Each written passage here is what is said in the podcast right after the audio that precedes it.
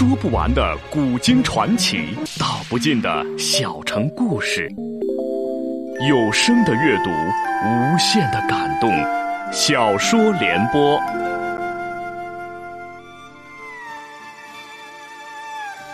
三国末年，司马氏把持魏国朝政，不惜私养死士，以暴力暗杀政敌。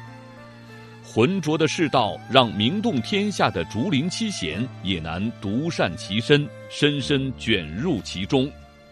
请听吴畏撰写的《中国古代大案探奇录之竹林七贤》，由时代播讲。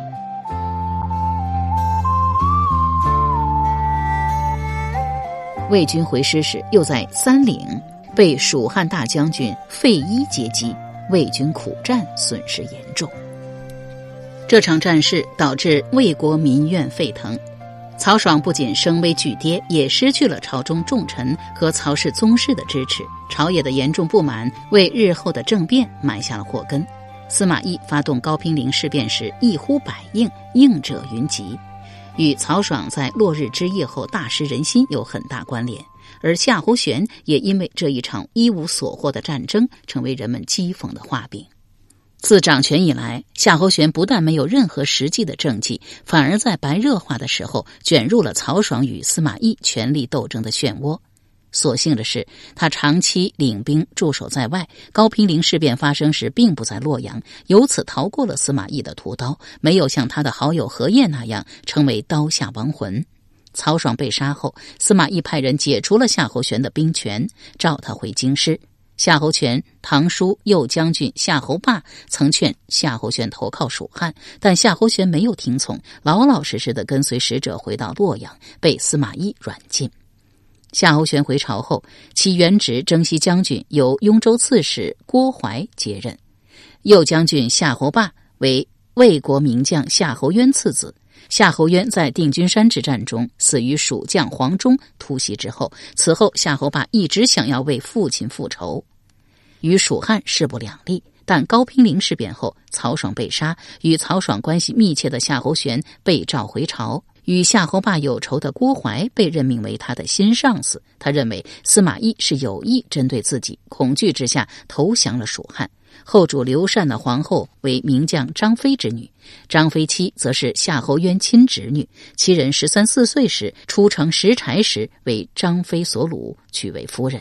因而论起来，刘禅皇后张氏还是夏侯霸的外甥女。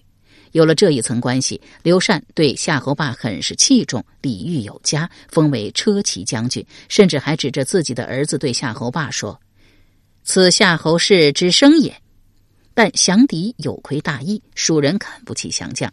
即便夏侯霸出身尊贵且投降有因，但仍然改变不了他被轻视的命运。夏侯霸想与慷慨壮烈、美名在外的蜀汉荡寇将军张仪交朋友，专程登门拜访，诚恳地说：“虽与足下疏阔，然托心如旧，宣明此意。”张仪却回答道。仆谓之子，子谓之我。大道在彼，何云托心乎？愿三年之后，徐臣思言。给夏侯霸碰了一鼻子灰。夏侯霸投降蜀汉后，因其父夏侯渊是魏国宿将，母亲亦是曹操原配，正是丁夫人之妹。夏侯霸留在魏国的儿子受到特赦，未被追究父亲投敌之罪，但被迁徙到偏远的乐浪郡。其余亲朋好友怕受到牵累，大都与其家人断绝了往来。只有夏侯霸女婿杨户不避嫌疑，亲近恩礼，寓于常日。杨户字叔子，青州泰山人，出身名门士族之家。自杨户起，上溯九世，杨氏各代均有人出仕两千担以上官职，以清廉有德著称。父亲也曾任上党太守。母亲蔡氏是东汉大儒蔡邕侄女，才女蔡琰堂妹。杨虎成人后，身材高大，须眉秀美，一度潇洒，尤以博学多才，善于写文，长于论辩，而有盛名于世。有人誉其为“此今日之颜子”，颜子指颜回，孔子弟子中颜回最成高足，品德与学业均翘居群首，为孔子最得意弟子，列为七十二贤之首。杨护自己娶了夏侯霸之女，姐姐杨辉瑜，则是司马懿长子司马师第三任夫人，与双方都有姻亲关系。曹爽与司马懿争权时，杨护一度成为争夺目标。处于两难的夹缝中，他最终采取了回避的态度。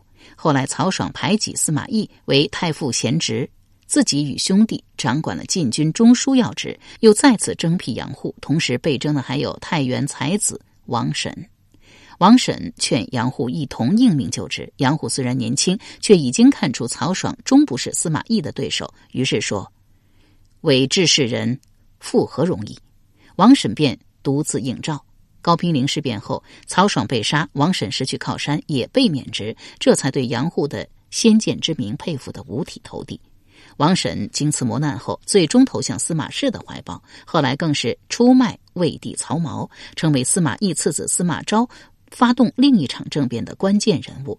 尽管人品不佳，王审却以才望著名当世，曾受司马氏之命，与阮籍。韦诞、应渠、孙复玄等人共同撰写《魏书》，最后王申独就其业，修成《魏书》四十四卷，记三国时曹魏史事，是日后陈寿所撰的《三国志·魏书》及裴松之《三国志·魏书注》之成书的重要参考资料。正因为杨护在曹爽势力最盛时没有公然站在其一方，即使后来他岳父夏侯霸投降了蜀国，司马氏也没有追究。杨护后来也出仕司马氏，成长为一代名将，为平定东吴、统一天下立下大功。竹林七贤之一的王戎，曾因犯了军法，差点被杨护处死。王戎因此恨杨护入骨，执政后不断与堂弟王衍在朝中诋毁杨护，世人称“二王当国，杨公无德”，这是后话。夏侯霸降蜀时，诸葛亮已死。蜀汉军事完全由大将军姜维主持。姜维得知魏国发生高平陵事变后，问夏侯霸说：“司马懿继主魏政，是否会攻蜀？”夏侯霸回答了一句著名的话：“彼方盈利家门，魏皇外事。”意思是说，司马懿正在经营整理内部事务，顾不上对外征伐。顿了顿，又接着说：“有中士记者，其人随少。”若管朝政，无蜀之忧也。意思是说，魏国有一个叫钟士季的人，年纪虽轻，如果将来主理朝政，必然是吴蜀两国的忧患。这个被夏侯霸断言成吴蜀之忧的钟士季，就是钟会。这个后来因直接害死嵇康而被称为小人的人，其实也是个相当富有传奇色彩的风流名士。钟会，字士季，出生于名门望族。祖先数世均以德行著称，多出名士。其曾祖父钟迪在东汉被列为党人，终身没有做官。其父钟繇本是皇帝身边侍从官，后投靠曹操，因功高德茂，深得曹操、曹丕、曹睿三世信任。曹丕甚至称他为一代伟人，认为后世代难继矣。钟繇在书法上也成就斐然。师承大才女蔡琰，为书法名家蔡邕的第二代传人。传说他曾在书家韦诞住处，见到蔡邕真迹，苦求不得，竟然情急失态，捶胸顿足，以拳刺击胸口，大闹了三日，终于呕血昏死。还是曹操拿出五灵丹塞到了他的嘴里，才将他从阎王爷那里及时拉了回来。但钟繇一直没有死心，等韦诞死后，料到韦诞必以心爱之物陪葬，派人挖开韦诞的坟墓，果然发现了蔡邕的手迹，因此而领悟到了“多力封金者胜，无力无金者病”得蔡邕笔法的精髓。他在书法史上肯定楷书，对汉字的发展做出了重要贡献，被公认为中国书史之祖。钟会生母张昌蒲也是著名才女，四岁读《孝经》，七岁读《论语》，十岁读《尚书》，十二岁读《左传》，十三岁读《礼记》，十五岁入太学旁听生。然而出人意料的是，她竟然在风华正茂的年纪嫁给了比自己年长许多的钟繇为妾。钟繇老年得娶佳人，自然对张昌蒲宠爱有加。由此引来钟繇正妻孙氏的强烈嫉妒。不久后，张昌蒲怀孕，钟繇当时已经年逾古稀，竟然还有后嗣，不由得欣喜若狂。孙氏更加愤怒，暗中指使人在张昌蒲食物中下了毒。张昌蒲吃下，感觉味道不对，当场吐了出来。所幸中毒不深，只晕眩了几天。钟繇得知真相后，勃然大怒，将孙氏休掉。孙氏与魏文帝曹丕之母卞太后很有交情，卞太后出面干涉，命曹丕下诏抢命钟繇与孙氏复婚。钟繇倒是颇有骨气，宁为玉碎，不为瓦全，宁愿自杀，也不愿意再让孙氏进门。曹丕和卞太后怕闹出人命，弄出个一拍两散的结局，只好作罢。钟家这一妻妾争宠的丑事轰动朝野，尽人皆知。钟繇也为舆论所累，无法立张昌蒲为正妻，只好将另一妾贾氏扶正，但对张昌蒲宠爱依旧。张昌蒲所生下的男孩，就是后来成一时之秀的钟会。钟会名义上虽是庶出，不如兄长嫡长子钟毓有地位，但钟繇老来得子，对他格外钟爱。钟会在众人瞩目中出生成长，也刻意要与兄长一争长短。这兄弟二人少年极有美名，也表现出了完全不同的性格。钟府酿有五石散所配的药酒，钟氏兄弟决定晚上一起去偷喝。钟繇有所察觉，却假装熟睡，暗中观察兄弟二人。只见钟毓先拜了一拜，这才开始饮酒。钟会则上来就喝。钟繇后来问钟毓为何如此，钟毓回答说：“酒已成礼，不敢不拜。”意思是说，喝酒要遵守礼节，不能不拜。钟繇又问钟会为何不拜，钟会回答说：“偷本非礼，所以不拜。”意为偷喝酒本来就是见不得人的事，还有什么拜的必要？见识显然要比哥哥更高明一筹。太尉蒋济有知人之见，号称。官人谋子，足以知人。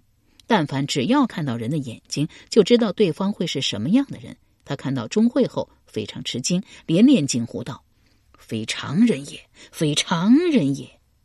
钟会时年五岁，从此身价倍增，少年得志。后来，钟繇领儿子去拜见曹丕。钟氏兄弟来到皇帝面前时，曹丕发现钟毓脸上有汗，忙问为什么。钟玉回答说。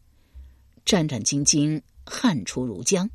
曹丕又问钟会为什么不出汗，钟会有意学着哥哥的口气回答说：“战战栗栗，汗不敢出。”一个年仅七岁的孩子却如此机敏聪慧，顿时赢得了满堂喝彩。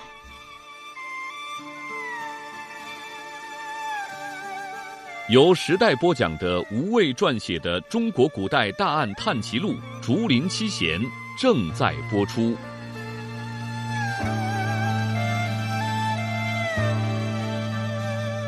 钟繇生前视为最珍贵的宝贝之物，无非是自己毕生的书法心得。他也将这些心血全部传给了幼子钟会。钟会的行书、草书都很漂亮，尤工隶书，笔法飘逸，气势酣畅，如有凌云之志。正因为钟会敏慧速成，少有异才，上至皇帝，下至群臣，都对他非常赏识。在光环围绕下长大的他。养成了极度自我的性格和野心，成为中国历史上品质最恶劣的那类文人。凡是得罪过他或他看不顺眼的人，他均要想方设法予以谋害铲除。有人说，见钟会时如观武库森森，但见矛戟在前，绝非过甚之词。不少名人英才均死在这个名门贵公子手里，其中名气最大的便是嵇康。高平陵事变发生时，钟会二十五岁，正在尚书台任尚书郎，在皇帝左右处理政务。他兄长钟毓则因之前反对曹爽伐蜀增兵，被迁出朝任魏郡太守。高平陵事变后，钟会转为中书侍郎，钟毓则入朝担任御史中丞、御中廷尉。两兄弟年纪轻轻，均已经步入到了中书重臣的行列。尤其钟会名列正史名士之中，在思想上一直是何晏玄学的忠实追随者，却未受到任何牵连。可见兄弟二人即使在高平陵事变之前没有站在司马懿一方，也在事变后快速充当了墙头草的角色，毫不迟疑的投向了司马氏的怀抱。曹爽风头最近时，钟会母亲张昌蒲已经有断言说：“乐则乐矣，然难久也。”认为曹爽的快乐很快就会走到尽头。这看法多半也代表了钟氏兄弟的态度。甚至在后来，司马氏铲除夏侯玄势力，大肆屠杀名士，钟氏兄弟也不遗余力的从旁协助，以表忠心。自从名士的称谓由不士者演变成为统治阶级中独特文化群体开始，名士的人生就开始与政治共沉浮了。无论是与不是，都避不开政治的挟持。无论是何晏、桓范、夏侯玄，还是杨姑。王审、钟会均是如此，他们必须在权势斗争的风向中做出自己的选择。同样，竹林七贤也无法退让，这是他们难以逃避的宿命，也是时代不可阻挡的潮流。高平陵事变时，天下依旧三分，其中以魏国实力最强，蜀汉、东吴均难以与其匹敌争锋，而高平陵事变本极有可能引起魏国的内耗。若是曹爽依从还范之计，奋起反抗，无论鹿死谁手，势必令魏国国力大衰。此消彼长，蜀汉东吴很可能趁机扩张，令三国分裂的局面加剧。曹爽放弃抵抗，军政大权平稳过渡到司马氏手中，魏国实力得以保存，为日后司马氏的一统天下奠定了基础。高平陵事变的影响力还不仅仅在政局，这一重大事变也成为了竹林七贤群体分崩离析的起点。正是年间，这一著名的名士群体聚集在一起，一世独立于竹林之中，肆意酣畅，纵酒轻谈，尚有许多共同的志趣与话题。然一场政治大风暴彻底打破了竹林的宁静，时局陡然笼罩上浓重的血雨腥风。伴随着竹林七贤日益卓越的名望，巨大的政治阴影也开始投射到他们身上。在强大的政治诱迫下，竹林七贤的分歧和分裂开始表面化、尖锐化。悠闲惬意的竹林之游结束了。到了这个时刻，七贤分道扬镳，各奔前程，已经是在所难免。从一开始聚首，竹林七贤便是以一个松散的群体存在。他们有共同的志趣，琴、酒、诗、山水、玄学，但他们的志向和思想却并不统一，在政治和哲学上存在着分歧。当政治的压迫和功名的诱惑来临的时候，分歧很快呈现了。高平陵事变发生后，正史名士多遭杀戮，整个士林为之震惊。此时，七贤之首嵇康依旧在朝中挂着官职，但随着曹魏政权失败，他以曹魏女婿的身份再也难以置身事外。其他竹林七贤出于各自的立场和利益，也难以继续保持中庸的姿态。七人劳燕分飞，各奔前程，已是在所难免。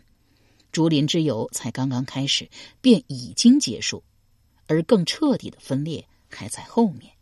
阮籍父亲阮宇，曾在曹操手下为官，又与曹丕私交甚好。按照东汉以来士大夫入仕的道德标准，阮宇是曹氏的门生故吏，在政治上属于曹魏集团。阮宇身故后，曹丕念及旧情，亦对身为故友之子的阮籍多方照顾，关爱有加。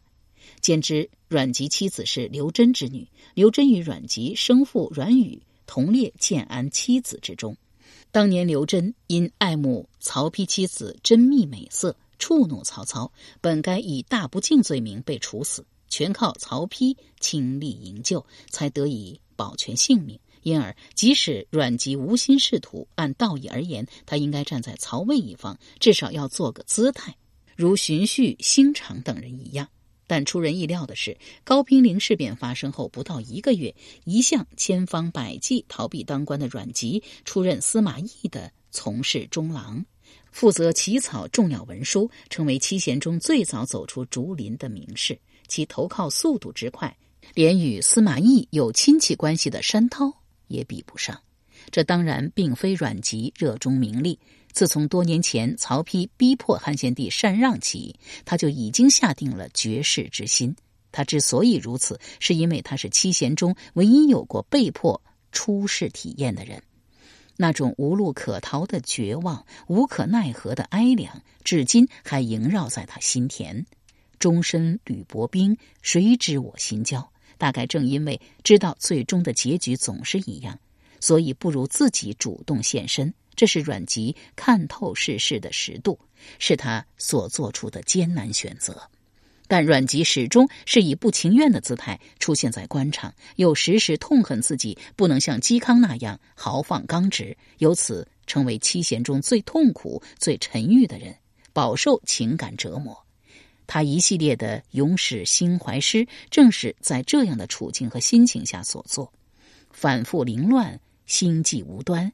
何与哀怨杂集于中，充满了那种不为人知又不能对人倾诉的格调，被人称为黄初之后为阮籍咏怀之作，极为高古，有建安风骨。甚至有人认为他的咏怀诗是中国诗歌史上格调最高的作品。夜中不能寐，起坐弹鸣琴。薄帷见明月，清风吹我襟。孤鸿号外野，翔鸟鸣北林。徘徊江河间，忧思独伤心。长夜难寐，起床独自弹琴。薄帷飘飘，映照着明月的轻影。习习清风，吹动人的衣襟。耳中隐隐传来声音，似乎是野外的孤鸿在悲嚎，树林的翔鸟在飞鸣。弹琴依旧无法消愁。世琴徘徊于宁静的月色中，一身落寞，只能仰天长叹，暗中忧思伤怀。清凉的月色与诗人的愁绪形成了鲜明的反差，表现了他难以抑制的不安。也正是这一系列诗歌，使得阮籍赢得了对人及后世的极大同情，没有像山涛、王戎那样饱受非议。紧步阮籍后尘的是山涛，他本来就追慕权势。当司马氏击败曹魏，掌握大权之后，他经过一番观望，决意投靠司马氏。可是当他拜见司马师时，却受到了嘲笑。司马师对这位与自己母亲沾亲带故的同辈兄弟一点不给面子，很不客气的奚落说：“吕望与世也。”不过，看在死去的母亲份上，司马师还是命司隶举秀才出郎中。山涛再次步入仕途后，充分表现出左右逢源、工于心计的一面。当时，袁毅为求前途，奔走贿赂大臣，山涛也收到私百金。因为官吏均接受了贿赂，山涛也不想突出，收下了私，却将私封藏在库中。日后，袁毅失败。受贿官员都受到牵连，唯独山涛将丝取出，积年尘土，封印如初，根本就没有打开过。他因此免于问罪。又有钟会与裴秀争权，互不相让，山涛却能与二人均保持了亲密的关系。这种圆滑的性格，使得山涛上下讨好，加上办事稳妥精明，最终成为司马氏的亲信，平步青云。再次步入仕途后的山涛。全部精力和心血都用在了官场上，自然再难以重新回到昔日竹林之游的心境。从道义上来说，他和阮籍一样，已经背叛了竹林七贤这一名士集团。王戎出身世家大族，门第显赫，成年后自然入仕，继承了父亲的爵位，从此也跟山涛一样官运亨通。到此为止，阮籍、山涛、王戎均主动投靠了司马师。虽然嵇康、向秀、刘伶、阮咸犹在竹林，但竹林七贤已经名存实亡。从此，那七个神仙般的人物携手同游竹林的情景，便只能永存于世人的想象中。